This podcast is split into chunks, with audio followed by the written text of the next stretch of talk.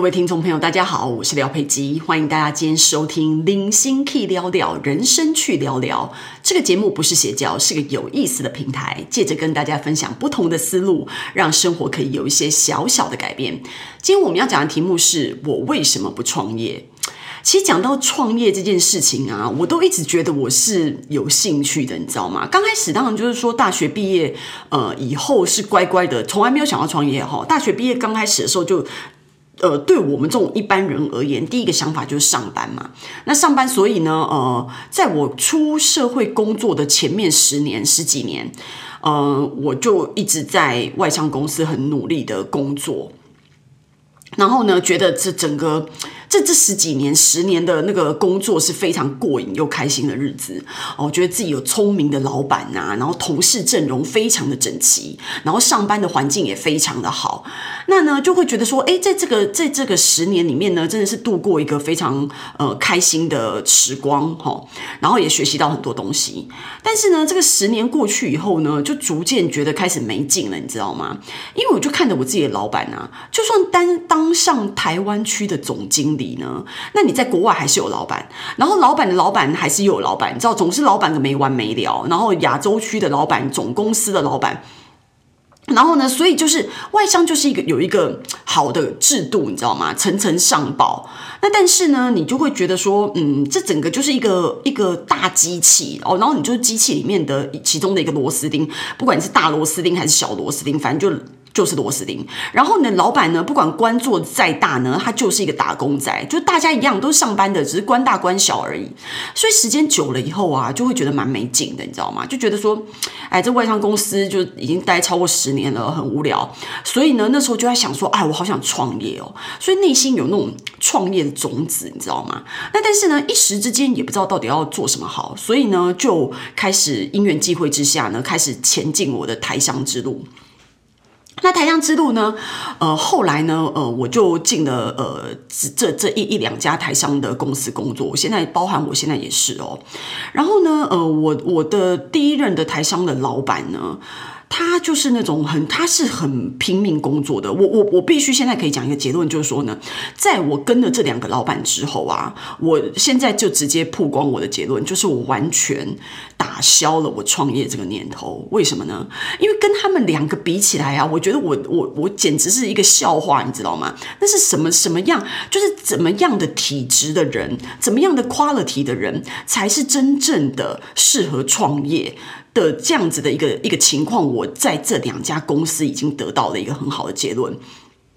我第一任台商公司的老板呢，他是那种每天哦，他跟我讲说，他每天上班的时候就是踏踏着那个轻快的脚步，然后一眼睛一睁开就觉得哇，好棒哦，又是新的一天，然后他就高高兴兴，因为他们这种你知道，他们这种自己的老板啊，就这种台商公司的老板，都是把自己的办公室跟自己的家搞得很近，你知道吗？我这两个老板都一样，都那种走路就可以上班的那种距离。然后呢，他们就起来上，呃，就早上起来，然后去上班的时候踩着轻快的步伐，觉得说耶，又是新的一天了，然后就很高兴的来上班，然后上班之后呢，就完全忘记什么时候下班，根本就无所谓，你知道吗？就是一直给他上下去就对了。然后呢，我记得有一次哦，我们在开会的时候，我老板脸色明显有点不对。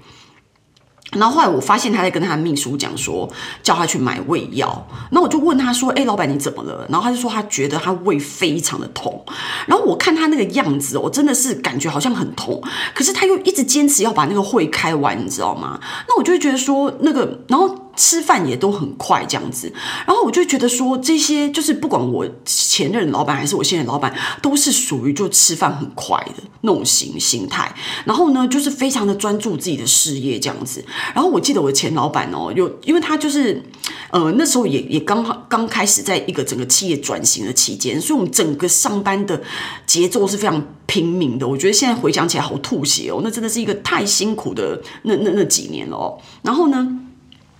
他常常就是会那种不管什么假日，根本也没有什么假日的啊，哦，假日啦，然后那种一大早他是倒是比较不会，因为一大早我们就去上班了嘛，然后晚上半夜十一点、十二点、一点，然后每天打。打电话给你，这样打到我男朋友都快翻脸了。他觉得你老板是有什么问题吗？为什么会这样三更半夜打你的手机这样子，然后一点都不客气，这样就觉得真的是很很好笑，你知道吗？然后那时候那时候我还记得有一次晚上啊，然后他又打电话来，然后我又接嘛，然后接我就看我男朋友在旁边等我这样，然后因为反正他也听不懂我们在讲什么，但是他就觉得说一定又是我老板打电话来，然后那时候在电话里面呢、我老板就开始在那边三方通话、四方通话，就开始找我其他的同事来。那因为我同事就是有一个同事，他讲话就是晚上已经快一点了嘛，然后所以反应就是比较慢一点，然后所以我老板就听他讲话的声音就是比较小声，然后又没有就是他讲话的时候没有马上回应，你知道吗？他就有点不高兴。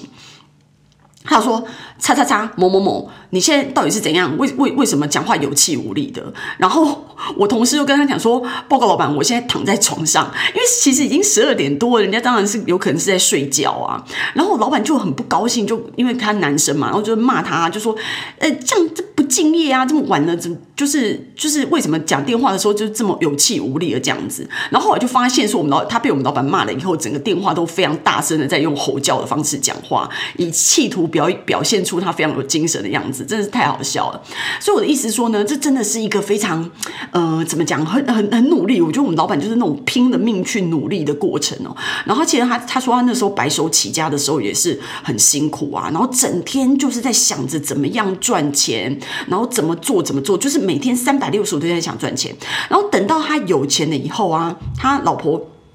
带他去度假的时候啊，他说他吹着夏威夷的海风，也非常的想要回台湾做生意，你知道吗？他就觉得他根本不想度假，我想要上班，我想要上班，就是非常的就是一直在心心念念的他的企业，然后心心念念他的生意，然后就觉得度假度日如年，然后觉得很痛苦，然后觉得他在海边里面根本就没有办法好好的享受那个海风的感觉，他就是想要回来上班，就这真的是觉得，你知道那种创业的人的那个心情哦，就真的是完全不一样。那我现在这个老板也是一样，他就是他是属于那种呃早睡早起型的，所以他有时候早上，那因为他跟我前任老板不一样，因为因为我现在这个公司的规模又更大更大哦，然后所以他们整个呃整个家族企业加起来就不得了，就已经前进台湾前五十名哦，上次在排行榜上面有看到他们家族，然后呢。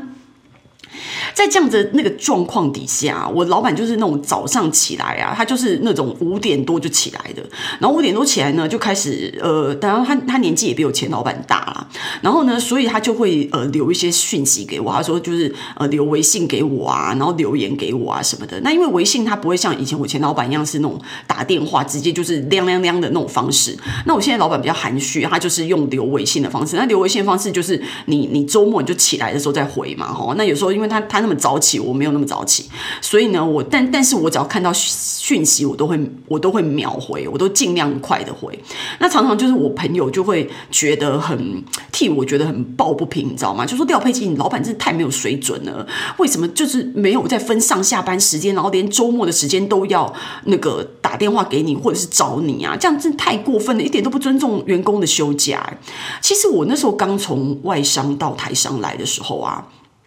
我也完全是这样子。我就是那种你知道打工仔的，也其实我在外商我也是非常努力啦，真的是也是上下班。你知道我我工作整个状况，我觉得我非常悲惨。其实我上班的地方啊，就在那种一零一啊，然后不然就是在那种忠孝东路啊，就是在台北非常热闹的地方。可是你知道我在外商十年的时间哦，我从来没有一天下班，一天一天都没有，真的下班去逛任何公司附近的百货公司啊什么的。因为我下班的时间都太晚了，百货公司都关门了，根本就不可能会有这一天的。然后你周末呢，你可能出现在百货公司就是工作，因为你你的品牌就在百货公司设柜啊什么的，就是你你就根本你知道吗？身为一个女生哦，我我我其实我自己在打点我自己的化妆品、保养品，除了用公司自己的产品之外，然后如果我要自己去买别他牌的产品，或者是就是。帮自己添一些行头啊，衣服、鞋子啊，我都是速度很快的，就是直接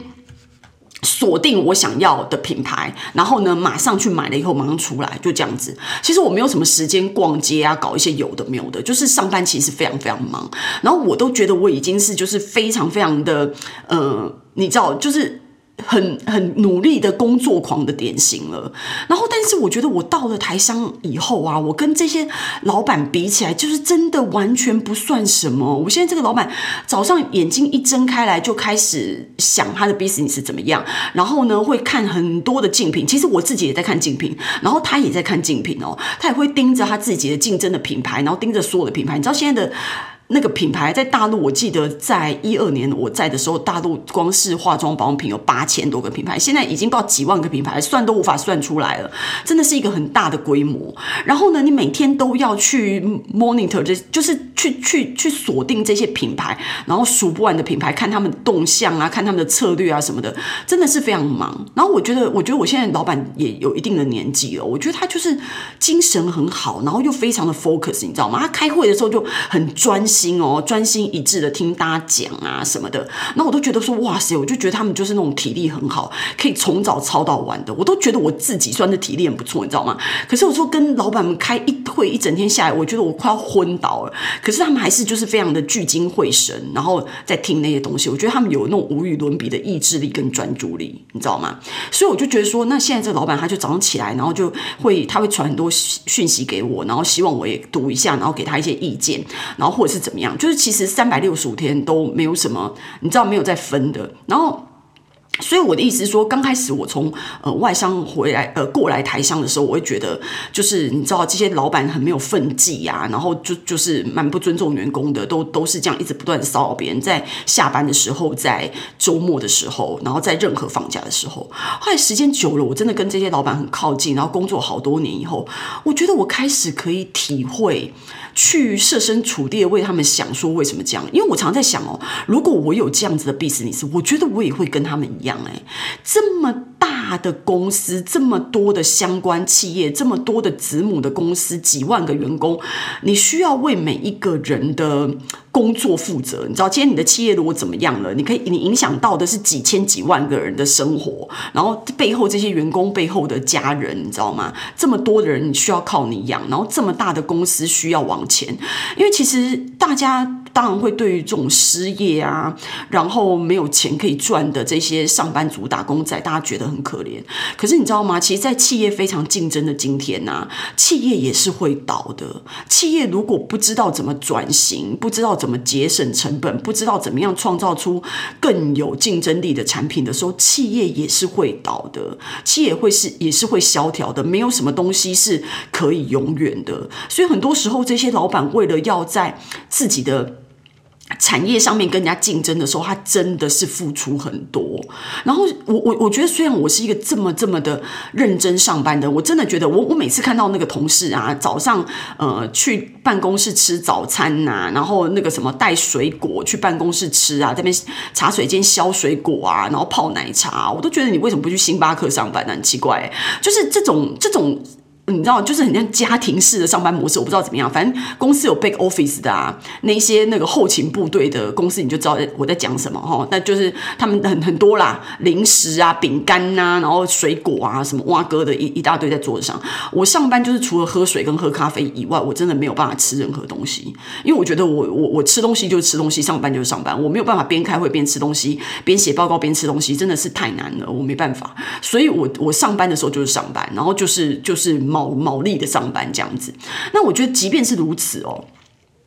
就是说你，你你在维持自己的一个竞争力的同时，你真的是需要很多兢兢业业，然后你需要为自己的企业做一个三五年的规划，然后你有一个前瞻性的眼光，你才有办法让你的企业继续走下去。然后，尤其是他们这种这么大的企业的老板，都是你知道会希希望传承给下一代的，所以呢，大家都会很希望说可以自己把所有的根基打稳一点。所以，这个企业要传承的时候，也是一部分的压力。那对我来讲，我觉得我虽然上班是非常非常的努力啊，但是其实我也是非常贪玩的。我非常非常的喜欢玩，所以呢，呃，去世界各地旅游对我来讲是一件非常重要的事情。所以通常我的做法就是一年三百六十五天，我老板都会看到我。我几乎没有什么印象，我请过什么病假什么假，我不请假的。但是我会有一段时间，就是两两个礼拜的时间，我会希望我的老板或者是接有有时候长一点两三个礼拜的时间，会让我出国好好的去玩一下。这是我每年唯一的条件。我每一次在换工作的时候，我一定是先把我要休假这两三个礼拜的事情先讲在前面，好，然后呢，我才会再去。再再去讲其他的条件，因为因为呃，我会希望我老板相信我说一年三百六十五天你要找我，我都在。但是你一定要有两三个礼拜的时间，让我可以出国去看我想要看的东西，去学我想学的东西，去呃增广见闻，然后去开阔我的视野。这对我来讲，这二十年来是非常重要的。那我老板也都遵循了这件事情，所以我就会觉得说，哎呀，像我这样子，就是你知道吗？我觉得我自己觉得我很能吃苦，可是在我面前，在我。老老板面前比起来，这是什么苦呢？跟他们比起来，这是什么苦呢？根本就不算什么。然后再来就是说，呃，我那么的贪图玩乐哦的人，然后我一年要出国两三个礼拜，我老板都是连两三个礼拜都不愿意的。他们就是就是要工作的这种人，那我就觉得我完全没办法，你知道吗？所以我就觉得说，对我来讲，我觉得在台商工作。圆我一个靠近老板的梦，就是说，呃，我觉得他们当然有很大的资金什么的，然后，呃，对我来说，我觉得我可以帮他们做一一些这些规划，然后去，呃，实践这个梦想，然后对我自己而言，我就觉得很过瘾，你知道吗？因为。其实我一一般人是没有这种资金的嘛。然后呢，我们靠近老板的情况之下，我们所有的动作，我们的所有的决策都很快，因为老板就在你身边。好，那我们要做什么，就是老板一一一声令下，一同意，我们就可以马上冲出去做了。所以这个东西比那个呃外商公司在那边层层汇报啊什么的速度，其实真的快很多。所以我觉得这呃就是在台商工作可以让我有过这个老板的干瘾，然后呢又可以不用自己创业，所以我就会觉得说，哎，以现在这样子的情况，我觉得真真的是蛮好的，并不需要真的自己去创业。然后呢，在认识了这些老板以后，我觉得跟他们比起来，我觉得我根本就不够格创业。那我在这边我要跟大家提醒的一点就是说呢，对于年轻人的建议来讲啊，我觉得嗯，如果可以选择的话，如果你们还是想上班的话，我是觉得你们一定有外商的工作一定要先去，因为你去外商的公司，你之后要来台商是一件非常容易的事情。可是如果你没有外商经验，你先先进的台商，然后你再工作几年，比如说像我我这样倒过来，如果先进台商十年，然后十年之后等到自己三十几岁再要回去外商工作的时候，我觉得那个胜率是很低的，我觉得不优。所以我觉得大家如果要上班的话，我觉得外商公司铁定不管制度上、福利上各方面上，它还是一个，然后还有同事的阵容整齐的那个呃整个组合。里面呢，外商公司绝对是比较优的，薪水也比较优，嗯、所以我觉得外商公司大家应该要先考量，如果你要上班的话，那但是呃，像我的话，我就会自己有一些不一样的人生规划，因为我觉得我有创业的 DNA 哦，所以呢，就是觉得跟台上的老板冲锋陷阵，我自己觉得很过瘾。然后呃，但是这个就就是阶段性的目的，你就会发现说，其实就是有好有坏，那这个就是我们每一个人人生的选择。我觉得这一今。今天今天这个分享可以给大家一点帮助，就是说，呃，我希望大家想的就是说。你要创业，是你真正有 idea，你真正有这个很好的想法跟架构，然后已经准备好了，吃再多的苦都不怕，三百六十五天 on 都不怕的这一些的决心，再来创业。创业绝对不是你逃避上班的一个路径，我觉得这完全就是大家走走错路了哦。所以我就希望说，大家可以在就尤其年轻人可以想一想看，你到底适不适合创业，然后你到底要不要创业？那如果你创业，你应该怎么创？创业，如果你不创业的话，你应该要选择外商公司还是其他怎么样的公司？可以给大家参考参考。那今天的分享就到此结束了哦。然后希望大家今天喜欢我的内容，然后也请呃大家可以订阅我的频道。我们下次见。